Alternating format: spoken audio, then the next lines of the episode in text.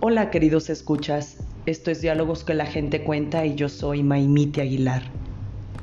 Conversar. Conjunto de personas que comparten el mismo pan. Uno debe estar dispuesto a soltar sus propias ideas y creencias para poder conversar.